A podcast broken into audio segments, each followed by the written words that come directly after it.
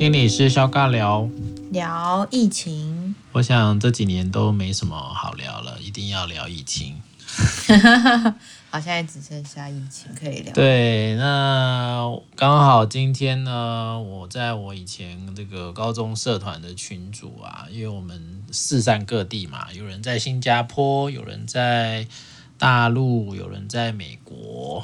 哦，所以今天就稍微大家来聊了一下这个 Omicron 的一个状况。嗯，那根据住在加州的同学描述，那他的小孩上的学校大概有百分之十的人都已经中标啦。所以基本上好像对于美国来讲哦，就是要赶快一起的。这样讲也是很怪啦，但是他们也都有在打 booster，对不对？嗯。但是说实在的，Omicron 真的很难挡啦，哦，所以大家都大家都当然还是当然亚洲人嘛，对于这一块当然一定还是比白人来的再更谨慎一点，哦。但是其实越来越害怕啦，因为等于是这个病毒越来越离你越来越近了。然后新加坡的同学也是讲说。他们的案例也是一直在飙高啊，哦，然后虽然说也打了第三剂，但是好像也是用的有有种感觉是快要被病毒所包围了，哦，那好像比较比较剩下就是像在大陆深圳的同学，要么就是我们在台湾，好像还比较没感哦，好像还比较没感，但是其实像今天我们录音的现在是一月二十一号，今天是不是二十几个啊？今天今天二十三个，对，就是我们这几天其实就是都是双位数嘛，然后数字也一直一直在往上飙。对，那很多医师哦也都开始在找很多呃国外的文献了哈，说这个 Omicron 是轻症啊，哈，死亡率低啦，但其实大家还是比较担心，就是今天就算我被感染了，哦，感染好像轻症啊或无症状啊。嗯但是到底这个 Omicron 到底对我们人在染疫以后所得到的相关的副作用是怎么样啊？或者是说那个症状的干扰哦？所以现在又有很多人在讨论说，诶，就算是轻症哦，那我们得了好了，会不会留下什么在我们的身上？这个好像也是这个位置之前很担心的嘛。无论是打疫啦，还是打疫苗啦，都不晓得打下去你的身体会变成什么样，对不对？对呀、啊，我觉得这真的是都是未知。然后一旦牵涉到这种未知，就会有一种好像你没办法掌握，你就会觉得太可怕了。这个很挑战你的这个 uncertainty，对不对？很挑战你的这个不定性，哦。对啊，而且我就会不喜欢这种感觉。对，而且我就会觉得。我没有办法知道，然后我也不知道后果会是什么，然后我怎么知道我能不能承担？所以我就会一直在想这件事情。会有点像是说，呃，例如说得癌症这件事嘛。嗯，我以前啊一直在想说，好像对于生病或是自己的身体状况，某个部分是我能够掌握的。我大概知道我身体状况在什么样的状态里面。真的？对，就是觉得好像没有这么的失控。可是后来。经过了疫情，现在在疫情当中的时候，就会发现很多东西是它就是这么失控，你也什么都没办法确定。然后好像以为你以为可以掌握的东西，其实你什么也没办法掌握。哇哦，听起来有点伤心哎。不会到伤心啦，只是会觉得说，好像又有一种在长大的感觉，就是年纪大了，需要更照顾自己的身体嘛。或者是需要更小心翼翼的去维持某些状态，嗯，没有东西是这么理所当然的，都会一直跟着你，或者都会一直存在。所以基本上是一种成长，是吗？我感觉啦，对啊，是一种成长。哇，对，讲自己成长。对啊，通过掉头发这件事情，让我再度觉察。哦，真的，对啊，我觉得那真的是一个很可怕的感受，对不对？而且我就觉得。哎、欸，我真的很能够去同理那个头发一直掉下来，或者电影里面演的那都是真的，就会觉得你说 打化疗，然后对啊，或是你渐渐应该是说，我原本头发算蛮多的，所以我就看到它这样一直掉一直掉的时候，我就会觉得，啊，我以前一直觉得怎么会头发会少呢？怎么可能会少？我头发不会少，就后来现在就有一种头发怎么了？头发去哪里了？就是会有这种感觉。那你头发到底停了没有啊？停了停了，前一阵子停了，但然后但是又要我下礼拜要打第三。哦，对。对，所以这阵子我也就一直在 焦虑当中，但我也知道说焦虑会让我掉头发，或者焦虑会让我身体出现更多的反应，所以就是一直在告诉自己说，其实它剂量没有很多，它也只是一个追加剂，然后应该不会有这么大的反应哦。然后张先生因为他也打了，他的反应就是手有点酸，有点痛，就这样而已。嗯哼，对，所以你们都是之前是 AZ 嘛？对。然后算是第一第一剂莫德纳这样，对，OK，所以就一直在观察身边的人打了发生什么事情。现在目前收集到的资料都还不错，没有到很糟糕。因为只有半剂啦，嗯，所以好像也还没那么严重，对不对？就是在告诉自己，对，对，但就像是你讲的，我们真的不晓得这些疫苗打下去会发生什么事，对不对？对，或者哪一天真的大家都得了 Omicron 会怎么样嘛？对啊，哦，那我想也有很多在河道上就讲说，到底要不要打第三剂啊？哦，还是到底要怎么去预防啊？还是到底要不要就去给他得一得啊？哦，给他中一中标啊？还是怎么样？现在又开始有一大堆各式各样的说法啦。哦，对呀。但我想无论如何啦，哦，以现在以现在台湾的这个疫情来说，其实。会让大家都还是很有压力的，其实应该是污名化的问题啦。嗯，像之前就有讲过，有非常多就是已经治疗没有传染力的这些染疫的民众，回去家里面、社区啊、工作场合啊、学校啊，他就会出现非常多污名的状况哦。例如说，像之前啊，不就有人回去上班？老板就说：“啊，你先不要来，你先在家上班。嗯”哦，然后这其实就会让他觉得，诶，他是被强迫的。嗯，他想回去上班，但是老板不让他回去。哦，或者是很多那时候去年吧，不就是有什么回家以后啊，就被邻居啊说啊，你们怎么样怎么样啊？好，一些俄语啊。嗯，那现在又又更多了，例如说，好像之前讲说什么破口，对不对？我们有讲过这个破口这两个字。它会造成很大的心理创伤，然后我们有很多染疫确诊的人，当他呃脱离了医院的治疗，可以返家的时候，他也会因为这些污名而产生很多的罪恶感。这个罪恶感其实蛮可怕的，对不对？嗯，而且可能会开始去怀疑说，诶，我是不是？会造成别人的危险啊，或是说是好像我染疫之后，我不止我不仅是身体健康没有了，我好像很多关系也受到动摇了。我觉得那个不确定性会变得更高，然后甚至是也在挑战对人的信任感，或是好像原来我以为很友善的世界，可能其实并不是这么的友善。常常用破口来形容我，或是我就好像是病毒本身，我觉得那是应该是非常不舒服的感觉。嗯对啊，而且像这一些人，他可能就会开始自我封闭，嗯，或者就又开始有一种是，呃，不愿意让别人碰触他们。我觉得那都会形成一个非常大的心理压力。那更何况是以我们现在在媒体啊，哦，在很多的记者会啊，哦，有很多的政治人物哦，地方首长也都会用，我不知道，有点像情绪性的发言吧，或者是。呃，比较带有一些威胁哦，或者是比较有歧视啦，这其实都是一种歧视。嗯。所以像今天的新闻啊，就是台南不是有一个有一个确诊的一个个案啊，因为他好像跑到跑去台南喝喜酒嘛，对，然后就是不是延误通报呢？好，然后又好像没有告诉这个疫调的人员怎么样怎么样之类的哦，所以台南市长呢？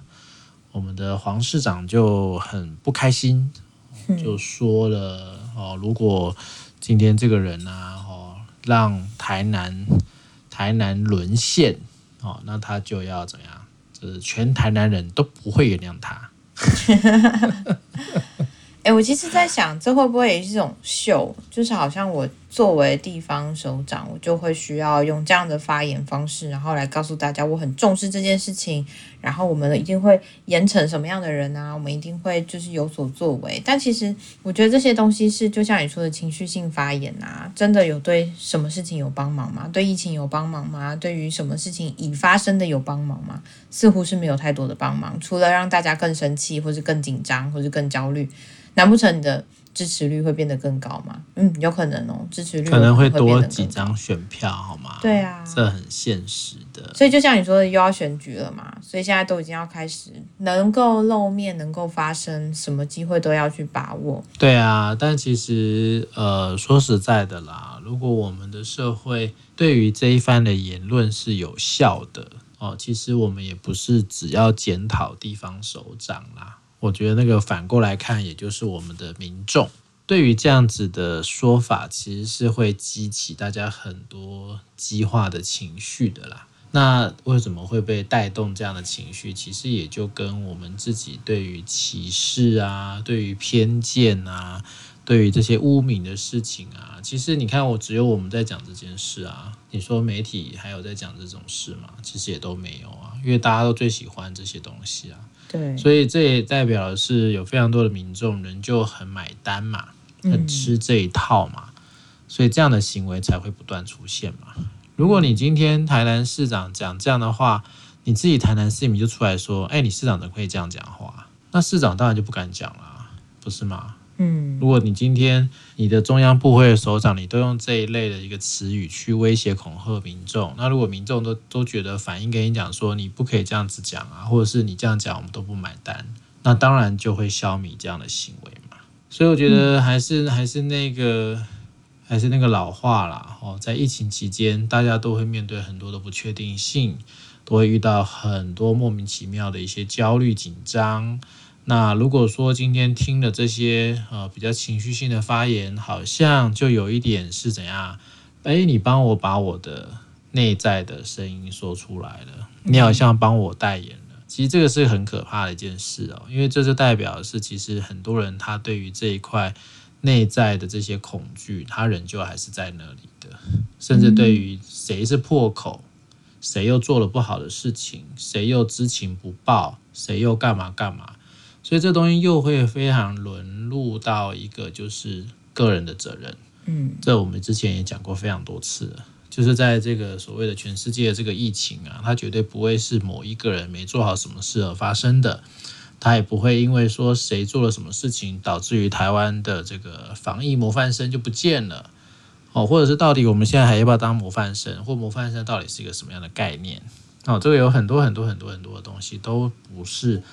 这么个人化的，但如果你今天只运用你的职位，只运用你的媒体的力量，把这一些很极化的一些情绪，把它用这种方法去表达出来，然后试图要把这些责任通通带到某一个个人的身上，其实我认为这是很可怕的一件事。如果大家很多政治人物还是这样在操作的话，那我只能说，台湾的这些水准，政治水准也真的不是那么的高啦。可是好像一直以来都不是这么的高，然后甚至是有种，呃，大家开始在比说用什么样的方法可以有更多的声量，就像我们前面几集在谈的，好像现在是不管说什么话，只要有反应就会是最好的反应了。没错，所以当我以后要怎么办呢？我以后要出来选的话怎么办？那 你会不会以后都开始讲疯话了，就没有办法去讲正？你说我们的破口就是廖威慈。对啊，而且我觉得这些东西就是我们只要把矛头锁定一个人，我们就可以怪罪那个人，其他人都不用负责任，或是其他人就是，或是这个环境、这个社会没有任何的责任。我觉得那真的是非常很容易的一种方式啊，就是大家不负责任，大家就会觉得。反正我也没有错啊，我也没有问题，我也不用去想说有没有什么解决方案，因为我们已经找到了一个代罪羔羊了。很多时候，这个也真的好像可以安定一些人啦。说实在的，啊、就我把责任都推出去了嘛，嗯、所以基本上好像大家就可以哦，那我没事了，对不对？对大家都没事，因为都是大家都追求一种轻松吧，我觉得，因为那可能就是人的本性，因为觉得承担某些责任是已经过重了，或是已经觉得好像没有办法再承担了。或甚至会觉得怪罪别人是一件蛮愉快的事情吧。当你在说这些政治人物把别人的那些内心的声音讲出来的时候，我觉得是真的是代表了某一部分很大的恐惧的声音。好像我们把它怪罪出去之后，我们就会变得比较安全，或者我们可能就可以再保全自己，或者可以透过这样的方式去提醒别人。可能那个背后的用意是这样子吧。对啊，因为毕竟没有人想要扛嘛。对啊，对啊，那有人扛最棒啦。唉。但我我想这个污名化这件事情哦，它也会成为我们讲说现在是 Long COVID 嘛，也就是这个所谓的染疫的人，或者是周遭的社区民众啊，这些都会因为这些污名化的问题，也会导致更多的社会成本啊。嗯，哦，你说会不会因为这些污名化自杀？有可能啊。会不会因为这些污名化导致更多的精神疾病？这也会有可能啊，对不对？甚至造成社会的动荡。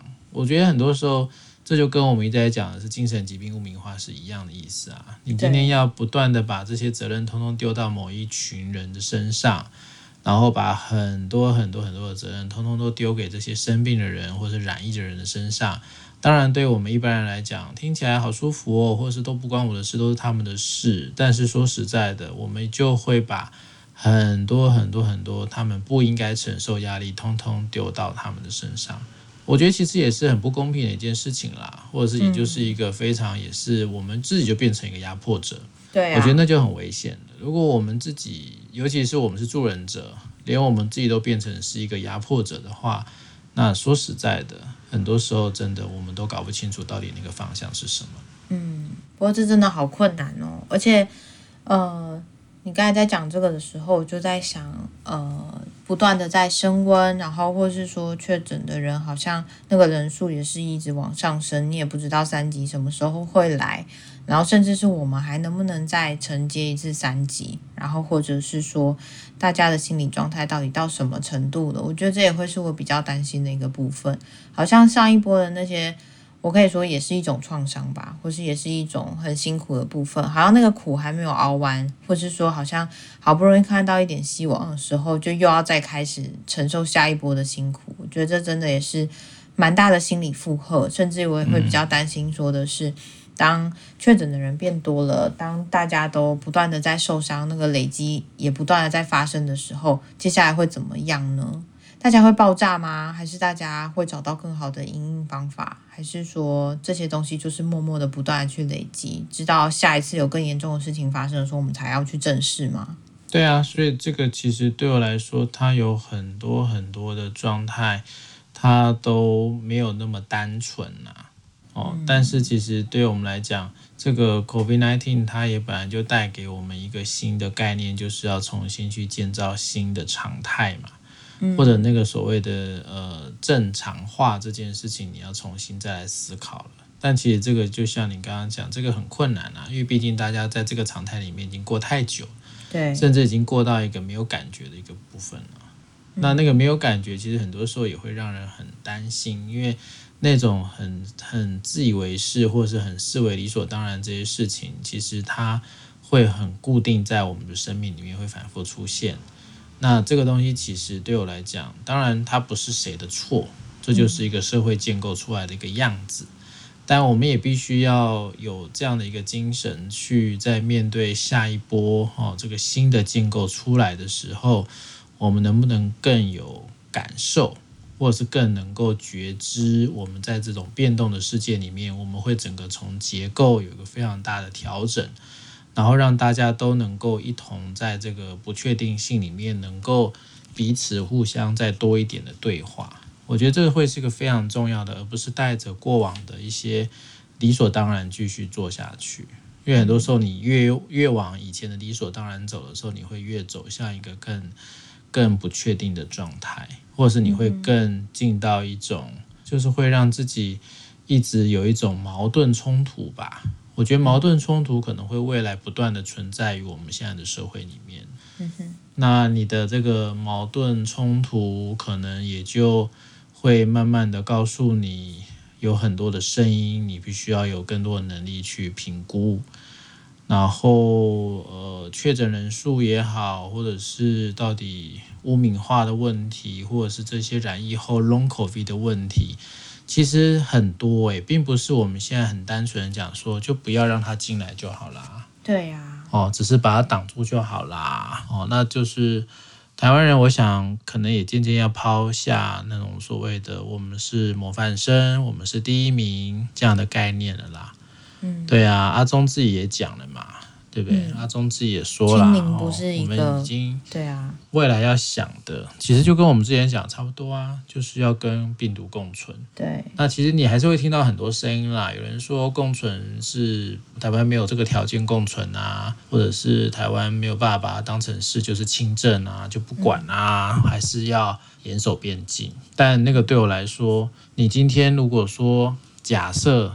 我们不想预言，然后，但假设这个 Omicron 它就是锐不可挡，然后就是已经到处乱窜、到处突破，诶，那你还要回过头来说那种好像当初不应该怎么样、不应该怎么样嘛？其实你回头去做这些批判的时候，其实是没有任何的意义的。哦，反倒是应该要能够更往一个可以共同，我们常常讲说这种同舟共济啦。或是大家都是同一条船上的人。哦，但这个其实对我来说，同一条船也要大家都往同一个方向划啦。很多时候你往左边划，我往右边划，或者是有些人在划，有些人在挖洞，这其实是很麻烦的事。